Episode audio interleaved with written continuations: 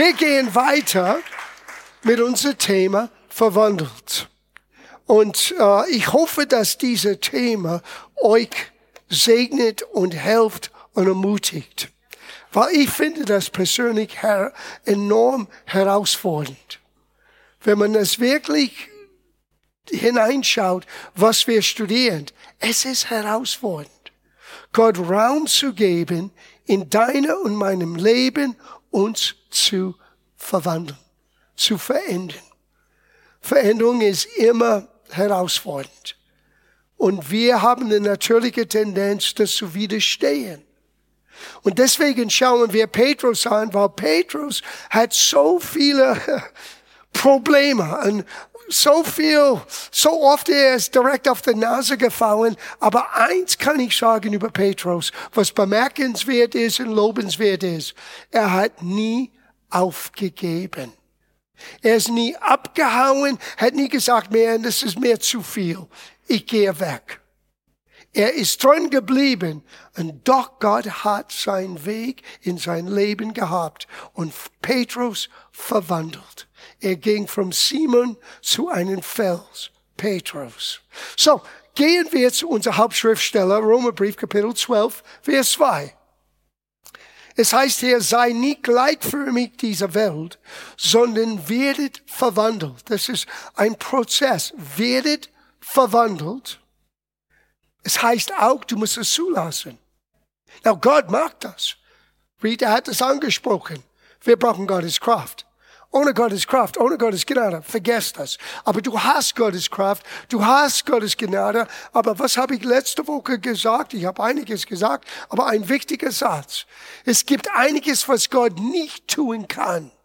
Ich weiß, das ist ein völliger eine Veränderung in den theologischen Sieg von vielen Leuten. Aber es gibt einiges, was Gott nicht tun kann. Er kann nicht gegen deine Wille dich zwingen, etwas zu tun.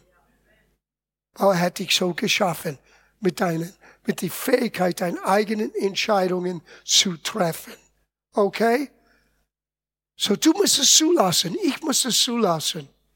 Gott möchte uns verwandeln. So werdet verwandelt. Und hier geht's durch die Erkenntnis oder durch die Erneuerung, sorry, das, durch die Erneuerung des Sinnes oder wie du denkst dass ihr prüft, was der Wille Gottes ist.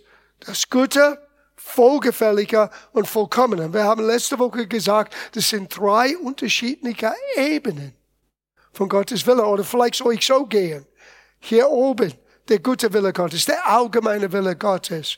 Glaubst du an Jesus? Ja, er ist mein Herr. Das ist der gute Wille Gottes. Aber es gibt einen Wohlgefälliger. Das ist, wenn unser Leben mehr und mehr in Einklang kommt mit seinem Plan und Absicht. Und es gibt ein vollkommener, perfekter Wille Gottes, wo, wo wir landen, wo Gott uns haben möchte, wo wir tun, wozu Gott uns geschaffen hat. Ich möchte in den vollkommenen leben. Aber das ist ein Prozess. Die Gute, den Wohlgefälliger und den Vollkommenen. So, Schau das an. Das ist Römerbrief Kapitel 8, Vers 29. Das unterstreicht nur, was wir lernen. Es ist Gottes Absicht, dich und mich zu verwandeln. Und aus was möchte Gott uns machen? Oh, hör gut zu. Wenn Gott, das ist Vers 29, wenn Gott nämlich auserwählt hat, du bist auserwählt? Jeder. Jeder ist auserwählt, nicht jeder nimmt diesen Ruf wahr ist das Problem. Aber wenn du sagst, Jesus kam in mein Herzen, du hast den Auserwählung wahrgenommen, Wer nämlich auserwählt hat, der ist nach seinem Willen auch dazu bestimmt. Es gibt eine Vorherbestimmung für dein Leben. Was ist das? Seinen Sohn ähnlich zu werden. Dem ersten unter viele Geschwister. Das heißt Brüder hier, aber wir schließen auch die Frauen ein. Okay weil Gott schließt sie ein. Gott möchte, dass wir mehr und mehr wie unser großer Bruder Jesus, der Erstgeborenen unter viele Geschwister, dass wir werden verwandelt sein, dass Menschen werden fähig sein, Jesus in und durch deinen Leben und meinen Leben zu sehen. Und es braucht mehr als nur Bibelversen auswendig zu lernen. Wenn er sagt, erneuert eure Denken, er redet nicht von nur Studien, Studium, Gottes Wort, Gottes Wort, Gottes Wort. Er meint auch, dass du beginnst, anders zu leben. Dass das Wort beginnt, dein Denken so zu prägen, dass du anders handelst, anders beurteilst, anders redest, anders tust, als was du vorher gemacht hast. Und oftmals im Leben sind wir konfrontiert mit Situationen, die Gott benutzen möchte. Ich sage nicht, dass alle diese Situationen von Gott kommt, aber Gott möchte es benutzen, in dein Leben, in mein Leben noch ein Stück Verwandlung hervorzubringen. Die Frage ist, hauen wir ab oder werden wir wie Petrus dranbleiben? Na, wir haben Petrus für drei Wochen kennengelernt. Er war ein junger Mann, erfolgreich wahrscheinlich in seinem Geschäft. Er hat Geschäftspartner, er hat seinen eigenen Betrieb, er hat seine eigene Ausrüstung, er hat Boot, Netze, alles was dazu gehört. Er war verheiratet, großer Schock, aber er war, seine Schwiegermutter wohnt bei ihm in seinem eigenen Haus. Vielleicht hat er ein Darlehen auf das Haus und musste Verpflichtungen erfüllen. Vielleicht hat er Kinder. Wir wissen es nicht. Das Neue Testament sagt uns das alles nicht. Aber dass er einen gewisser Stand in der Gesellschaft hat als Geschäftsmann, das wissen wir. Und dann hat er eine Konfrontation mit Jesus erlebt. Und es war nicht heile Welt. Jesus redet, folge mir nach. Und Petrus verlässt alles und folgt ihm. No. Jesus, Petrus wurde konfrontiert durch den Dienst Jesu mit Gottes Realität. Und es kam in einem Form, wo Jesus sagte, danke, dass ich dein Boot benutzen könnte. Jetzt geh wieder auf den Wasser. Leg dein Netz aus. Und Petrus dachte, okay, Prediger, was weißt du über Fischen? Wir haben eine ganze Nacht gefischt. Wir wissen, was wir tun. Aber nur zu beweisen, man kann nicht immer trauen, was der Prediger sagt. Wir machen das. Es war nicht voll Glauben, es war mehr Sarkasmus, mehr im Zweifel. Und dann haben sie etwas erlebt, was sie bisher nie erlebte. Gottes Kraft. Was bewirkte es? Es ging von, von diesem Respekt zu plötzlich Petrus merkte, von sich selber. Ich bin nicht fähig, vor diesem Mann zu stehen. Geh weg von mir, sagt er. Ich bin ein sündiger Mensch. Und so ist das. Gott wird durch unsere Neugier unser Respekt gewinnen. Weil du kannst dein Vertrauen in niemand haben, wenn du nicht ihre Respekt oder wenn du keinen Respekt für diese Person hast und durch Neugier, durch das Wunder, durch die Kraft Gottes. Und das ist, was diese Generation braucht. Jede Generation braucht Gottes Kraft zu sehen und zu erleben. Deswegen beten wir an Dienstagabenden, damit unsere Gesellschaft, damit die Mitmenschen Gott erleben können. Nicht nur von ihm hören, nicht nur über ihm etwas lernen, möchte nicht, dass du etwas über Gott lernst. Ich möchte, dass du Gott erfährst. In deinen Alltag. Das hat Petrus erlebt. Und es bewirkte, was wir nennen, Buße. Er hat sein Herz geöffnet.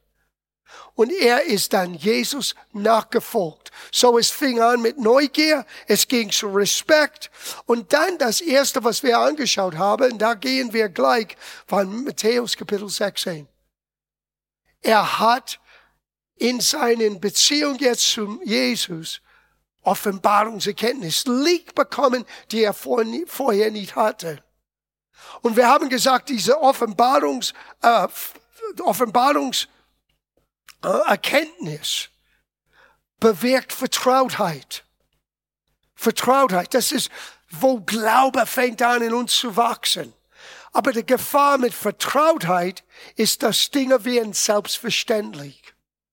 Wir haben diese Situation angeschaut, wo Vertrautheit gebärte Geringschätzigkeit. Es gibt diesen Spruch auf Englisch, Familiarity breeds contempt.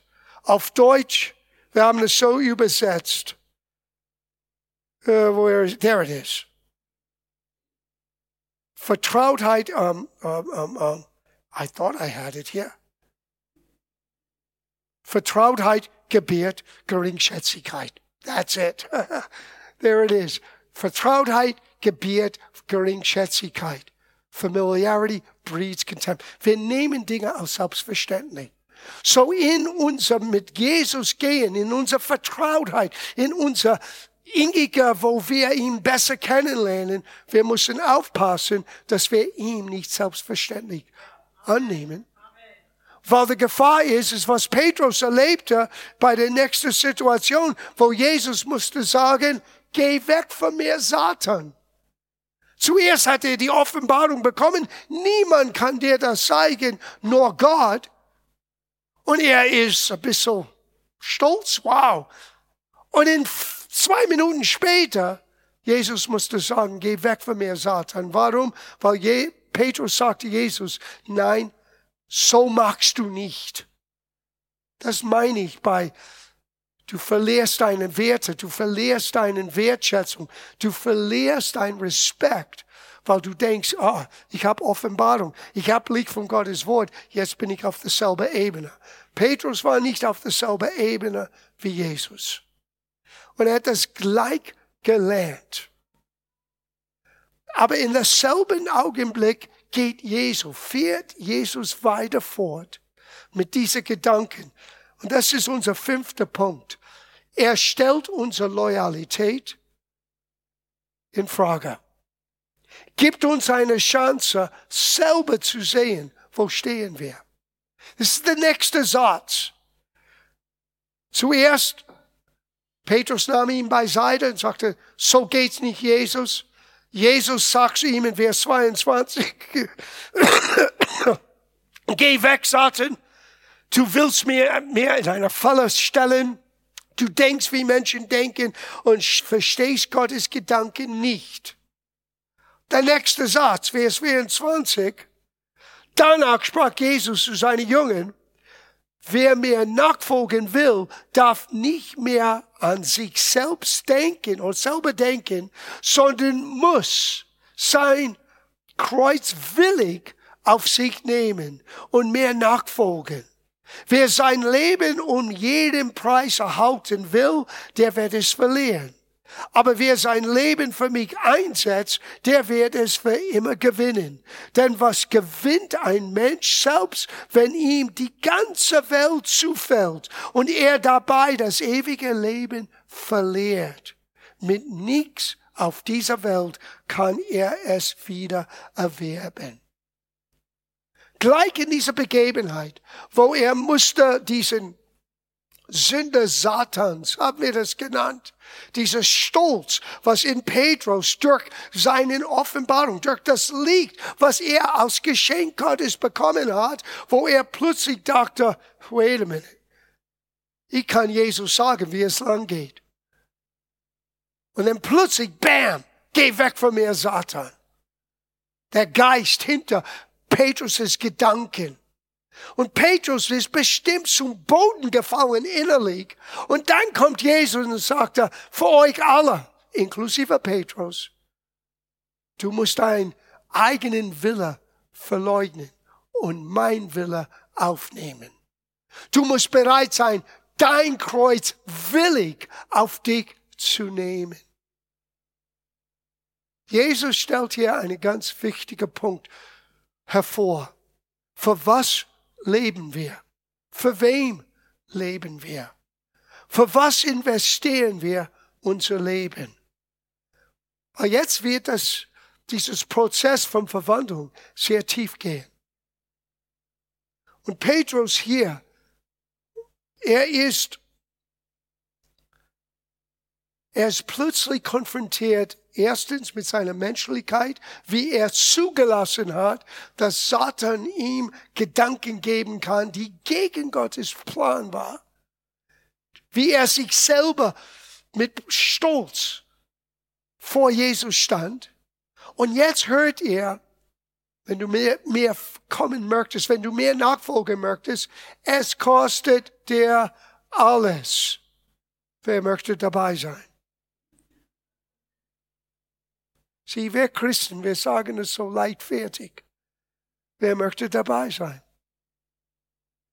Grundsätzlich geht es hier um Gottes Wille oder deinen Wille zu tun. Wenn wir reden über Loyalität, wir reden von unser Wertesystem. Wofür leben wir? Was sind wir bereit zu opfern und wie viel davon? Es ist ganz still geworden hier. Oh Gott, change me, verwandle mich. Gott sagt, okay. Wie viel bist du bereit? Wo bist du bereit, dein Leben für meinen Plan einzusetzen oder bin ich da nur, wenn es passt mit deinem Plan? Wow! Das ist schon schwere Kost. Das Ganze mit Verwandlung ist nicht, äh, nicht zu spaßen, nicht auf der leichten Schulter zu nehmen. Wir brauchen es. Aber genauso wie Petrus müssen wir dann unser eigenen Herz durchforschen. Wo stehe ich gerade jetzt? Bin ich bereit? Oder nur, wenn es mir passt? Tue ich den Willen Gottes, solange es passt in Einklang mit was ich dachte? Sieh, ich hatte einen völlig anderen Plan für mein Leben. Ich stehe heute hier nicht in Einklang mit meinem Plan.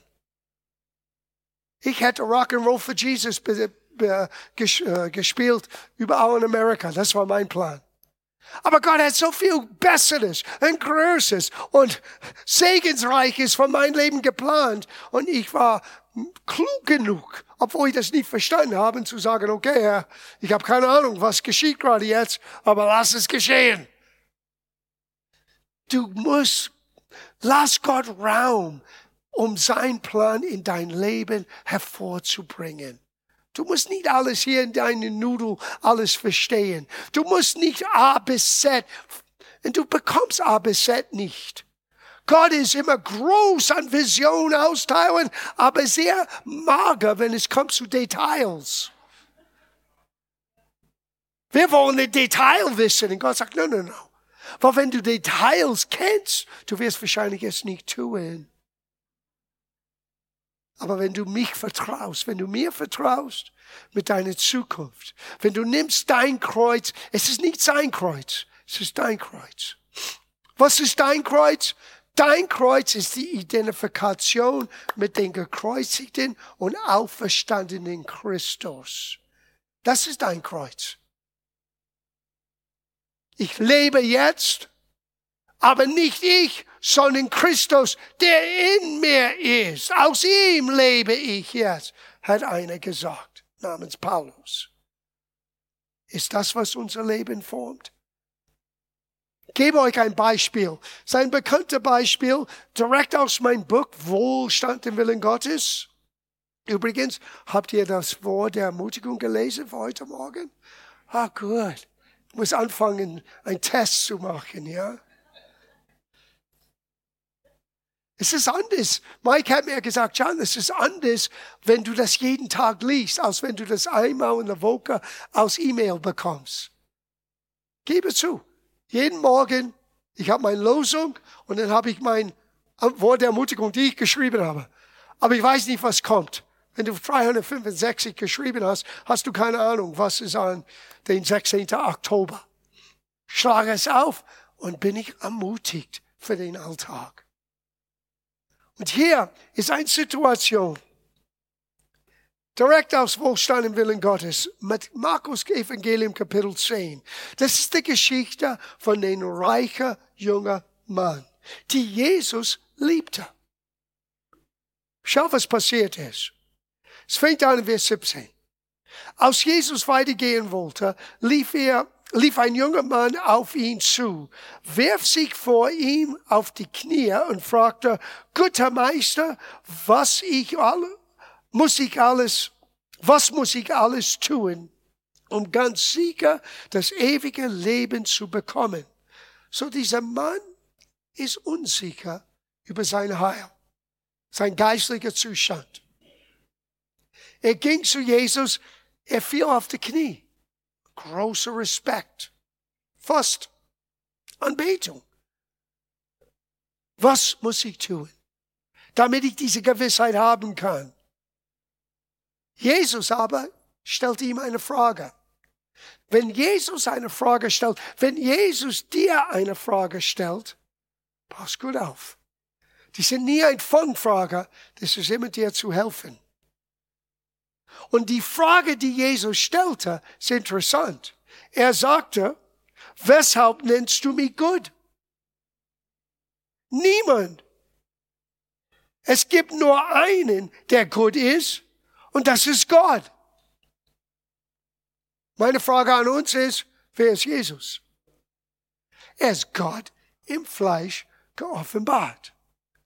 Jesus wollte gleich feststellen, versteht dieser junge Mann, wer ich bin? Versteht dieser junge Mann, mit wem er gerade jetzt redet? Er hat die richtige Frage gestellt. Er hat das richtige Anliegen. Ich möchte Gewissheit, dass ich ewige Heil habe. Wie kann ich das bekommen?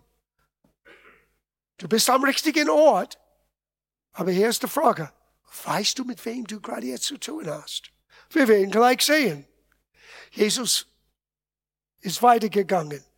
Du kennst doch die, seine Gebote. Du sollst nicht töten. Du sollst nicht die Ehe brechen. Du sollst nicht stehlen. Du sollst nicht schlecht über anderen reden. Du sollst nicht betrügen. Achte deinen Vater und deine Mutter. Meister, antwortete der, der junge Mann, an diese Gebote habe ich mich schon als Kind gehalten. Jesus sah ihn voller Liebe an und sagte, eins fehlt dir. Now, eine Bemerkung. Jesus kennt die Schrift ziemlich gut, oder? Er hat mit Absicht mit Gebote Nummer vier angefangen. Alles hat zu tun mit Verhalten, Verhaltungsmuster, wie wir moralisch leben. Aber die ersten drei, was wahrscheinlich die wichtigsten sind, hat Jesus nicht erwähnt weil er wusste gleich im Vorfeld, das ist der junge Manns Problem. Was sind die Ersten? Es gibt nur ein Gott. Ihm allein solltest du erden. Jesus fängt an mit das, was er wusste, der junge Mann gut getan hat. Seitdem, seitdem ich jung bin, habe ich all das getan. Jesus hat nicht gesagt, oh, das ist falsch. Offensichtlich, der junge Mann war ein ehrlicher, aufrichtiger junger Mann. Aber das Wesentliche hat er nicht begriffen. So Jesus an dieser Stelle möchte ihm helfen. Eins fehlt dir. Verkauf alles, was du hast. Oh, oh. Ich lese das noch mal. Eins fehlt dir noch.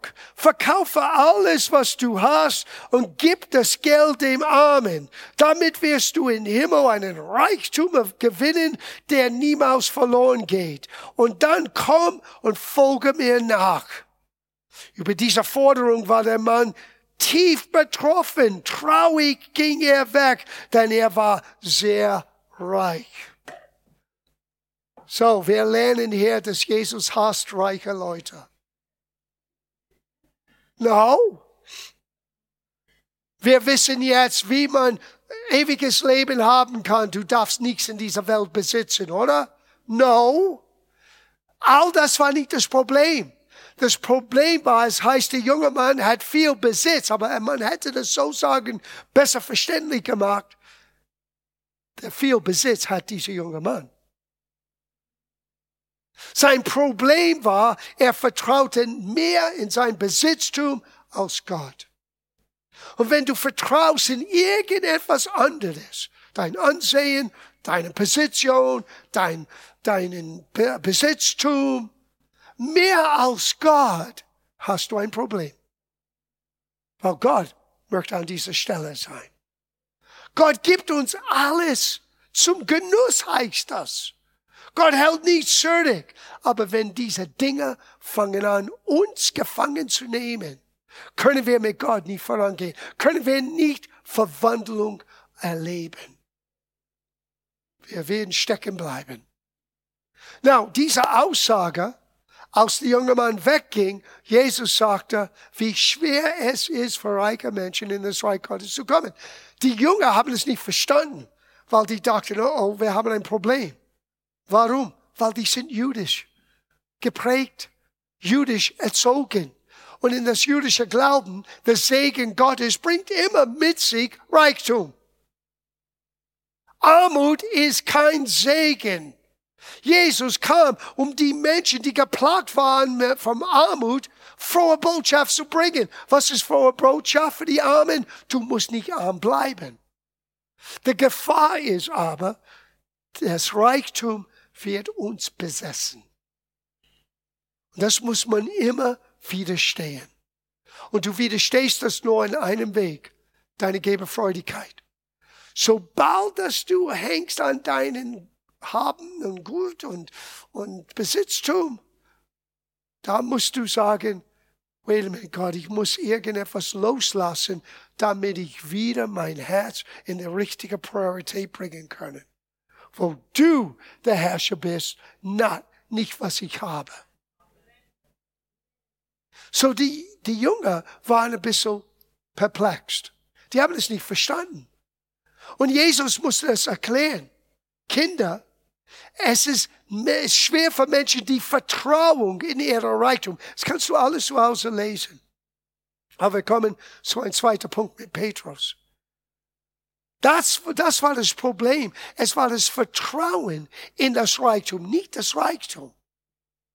Und hätte dieser junge Mann verstanden, was Jesus tun wollte. Er wollte ihm helfen, wegzukommen von dieser Gebundenheit, damit er frei Gott ehren könnte, Jesus nachfolgen könne und einer der Jünger sein können. Aber er ist weggerannt. Lerne eine wichtige Lektion. Wenn du möchtest wegrennen, Jesus sagte, ciao.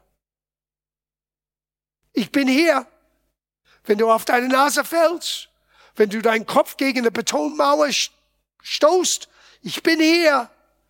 Aber ich renne dich nicht weg, wenn du stur in deine eigenen Meinungen weitergehst.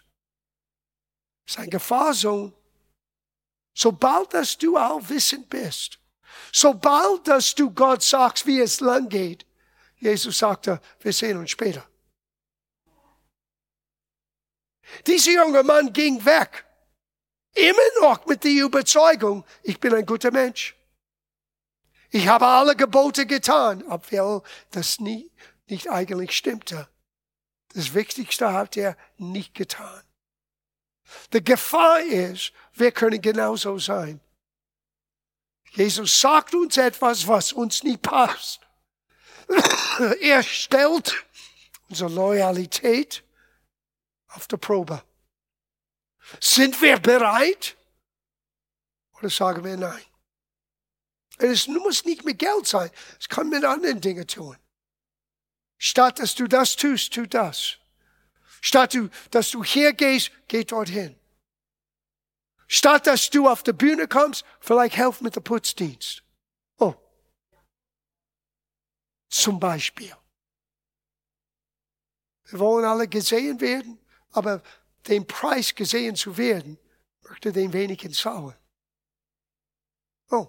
Und wenn du den Preis zahlst, hast du überhaupt keine, keinen Antrieb gesehen zu werden. Es ist dir, äh, ist mir egal. Lass anderen ihr Gaben hervorbringen. Gib Raum für anderen. Du musst nicht festhalten an etwas. Warum? Weil was du bist und was du hast, ist nur ein Geschenk sowieso. Es endet alles. Wenn du, dein, wenn du erlaubst, dass deine Loyalität auf die Probe gestellt wird. Now, Petrus ist, hat immer ein blitzschnelle Denkweise. Meistens, seine Denkweise war falsch. Und er hat diese Verbindung zwischen dein Denken und sein Mund nie unter Kontrolle gehabt. Er hat immer etwas gesagt, bevor er das durchdachte. Ich kann mit Petrus sehr gut identifizieren. Einer meiner Probleme. Rede zu schnell. Und die Bibel sagt, rede langsam, hör schnell. Ich meistens mag das umgekehrt, aber ich bin der Einzige hier, so. Now, schau, was passiert ist.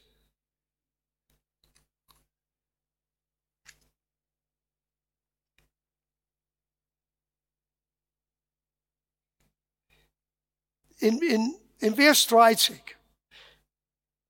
Wer kann dann überhaupt gerettet werden, haben die Jünger gefragt.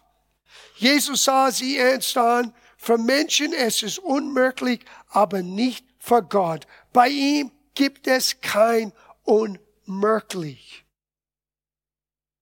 Petrus geht weiter. Nächster Satz.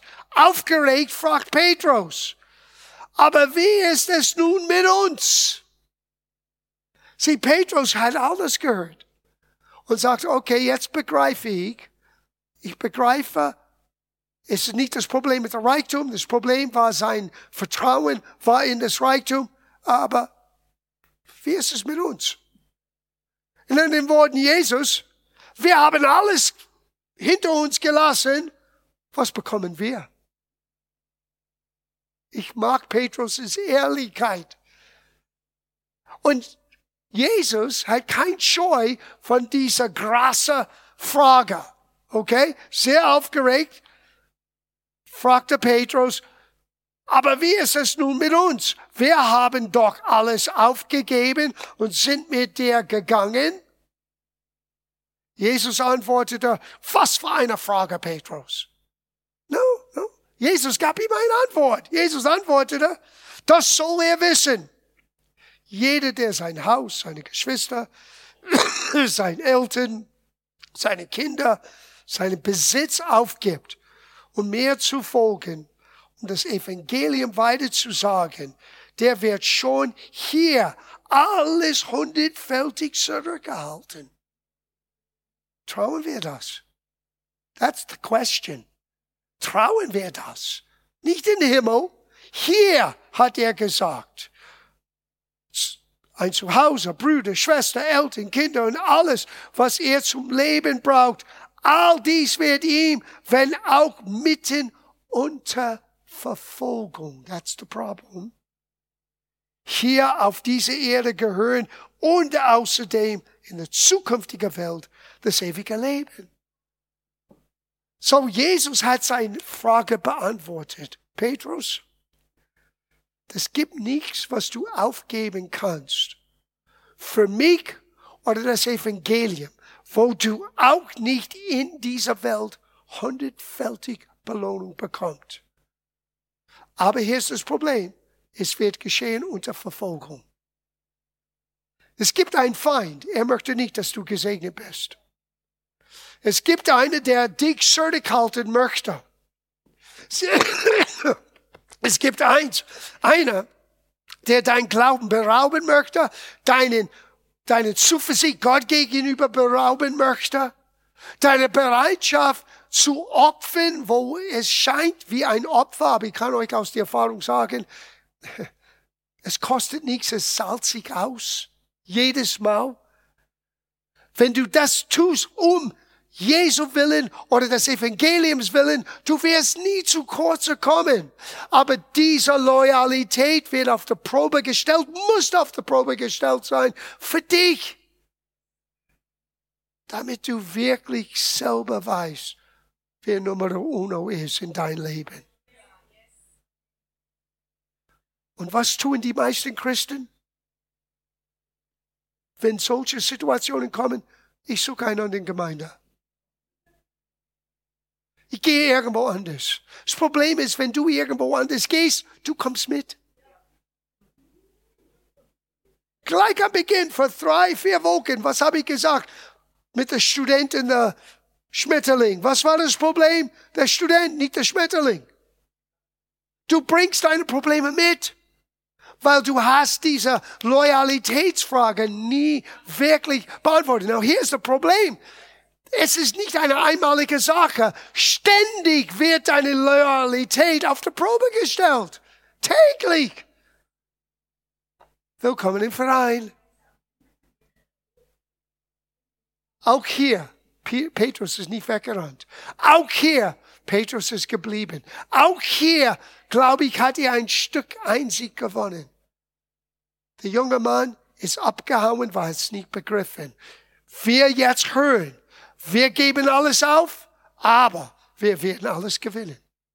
Es wird kommen mit einem Preis, es wird Verfolgung geben, aber wir können nicht nur alles haben, wir können auch die Gewissheit haben, ewiger Heil. Ich habe keine Angst, wo ich hingehe, wenn ich sterbe. Ich weiß genau, wo ich hingehöre. Das ist Heimat. Das ist Zuhause. Dürfen wir noch ein kleines Stück fortfahren? Bekommt ihr etwas heute? Drei Leute, das ist super. Okay, wir haben begonnen mit Neugier. Entwickelt sich zu Respekt, zu Offenbarungserkenntnis, zu Vertrautheit, zu dein Loyalität. Und jetzt kommen wir zu Selbsterkenntnis. Oh, das ist ein schwerer Kost. Die Offenbarung darüber, wer du wirklich bist. Wir lesen in Lukas Kapitel 22. Nächste Woche bringen wir das alles zu einem Ende mit dem siebten und letzten Punkt. Das möchtest du nicht verpassen. Und diese sieben Punkte, diese sieben Etappen, in irgendeiner Form erleben wir in unser Leben immer wieder, immer wieder. Jedes Mal, wenn du denkst, dass du angekommen bist, merkst du, oh oh, der Leiter geht noch höher, kann noch höher klettern, kann noch mehr lernen. Nummer 6, Selbsterkenntnis. Lukas 22, Vers 31. Simon, Simon. So jetzt reden wir hier zu Petrus, aber gerade jetzt, er benimmt sich ein bisschen mehr wie Simon aus Petrus. Petrus heißt Fels. Simon, Simon, der Satan ist hinter euch hier. Ich habe eine Neuigkeit für dich. Satan ist auch hinter dir. Er hasst dich. Warum? Weil du an Jesus Christus glaubst. Und er hat Angst, dass du irgendwann lernst, was du hast, was du bist und was du tun kannst, weil Jesus in dir lebst.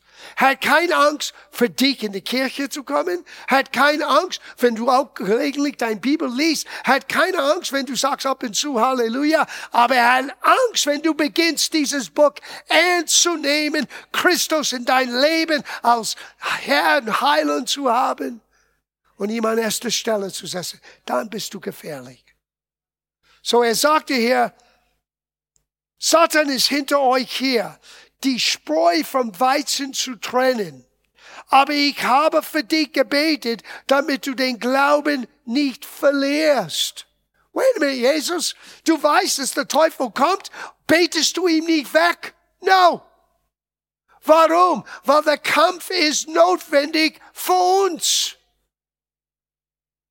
Ich weiß, es ist nicht so begeisternd. Aber Jesus wird dich nicht aus dein Problem ausbeten. Jesus wird dir helfen, im Glauben zu wachsen. Und dein Glaube wird deine Umstände verändern, dein Berge versetzen. Aber wenn du dich ergibst und sagst, oh, gebe auf, das ist die Gefahr. Verwandlung stoppt. Wir kommen nicht weiter. Dein Glauben wird angefochtet sein.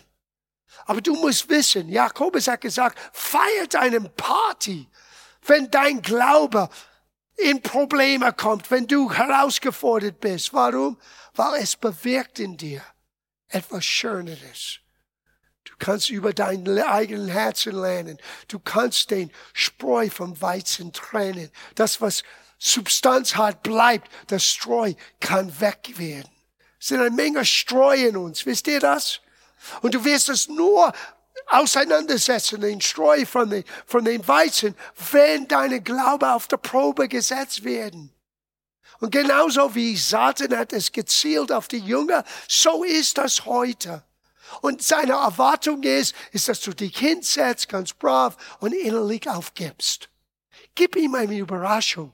Steh auf und sage, no, nicht in mein Leben. No, nicht in meinem Haus. Nein, no, nicht in meiner Gemeinde. No.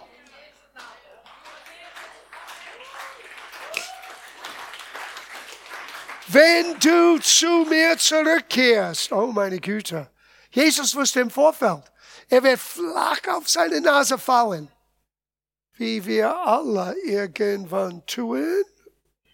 Huh? Dank sei Gott, er stoßt uns nicht aus.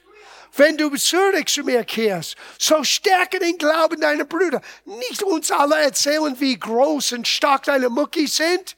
Komm nicht von oben herab, was war ich, ich uh, überwunden habe. No, es interessiert niemanden. Stärk dein Geschwistern, ermutig eine Worte der Ermutigung. Wir wollen einander stärken. Du schaffst das. Warum? Weil groß ist der, der in dir ist. Stärke deine Geschwister.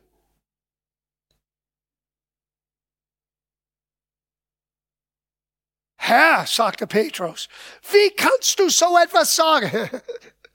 Ah, du würdest denken, bis hier ist der sechste Punkt. Hast du noch nie gelernt? No.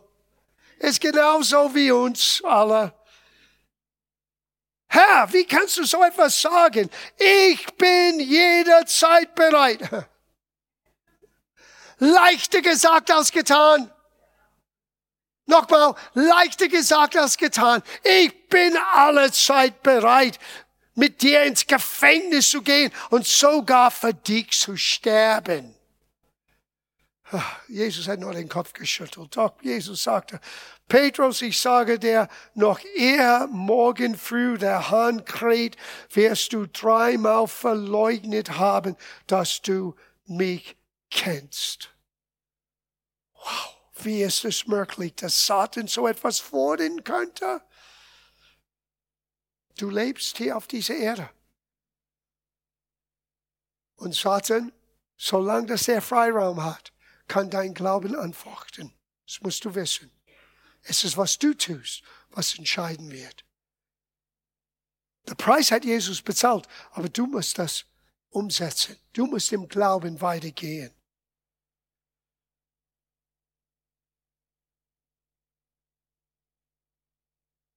Wir sehen hier, Petrus hat sich selber völlig falsch geschätzt. Das mag ich nie. Soll ich hinterfragen, wie oft haben wir das auch gesagt? Und dann haben wir das genau getan. Alle. In irgendeiner Form. Das werde ich nie tun. Und die ganze Zeit, unsere Menschlichkeit, unsere Begrenztheit, erleben wir täglich. Und hier kommt Jesus und sagt, wenn deine Loyalität auf die Probe gestellt wird, wenn du sagst, nicht mein Wille, Herr, sondern dein Wille geschehe. Wenn du dein Kreuz auf dich nimmst und bereit bist zu sehen, dass du auch zu jeder Zeit fallen kannst, wirst du eine andere Einstellung Gott und dein eigenes persönliches Vertrauen in seine Verheißungen lernen und gewinnen. Und Gnade plötzlich wird mehr und mehr und mehr ein entscheidender Faktor sein. Gottes unverdiente Kunst auf unser Leben. Wie Petrus Nächste Woche gehen wir weiter. Wollen wir sehen. Wir alle kennen die Geschichte. Das ist kein Geheimnis. Er hat tatsächlich Jesus dreimal verleugnet. Was es bewirkte in Petrus, war ein entscheidender Wendepunkt für die Menschheit. Vergesse nicht, mit wem wir hier zu tun haben. Petrus, der den Schlüssel des Königreich Gottes in der Hand von Gott selber bekommen hat. Ein Schlüssel hilft niemandem, wenn es wird nicht benutzt. Petrus hat die Aufgabe gehabt, zuerst zu den jüdischen Volk das Evangelium zu öffnen. Und dann später durch eine italienische Familie, Cornelius' Familie, für den nicht-jüdischen Volk die Tür geöffnet. Er hat durch die Verwandlung sein Leben an einen Ort gebracht, wo er doch Gottes Wille für sein Leben, aber für uns alle erfüllen können. Weil dein Leben bedeutet so viel für andere Menschen, die du vielleicht noch nicht sehen kannst oder verstehen kannst. Glaube, wir haben ein Stück all das erlebt während der 40-jährigen Jubiläum. Die Auswirkung von einer kleinen Ortsgemeinde kann so viel mehr sein, als was wir hier verstehen können.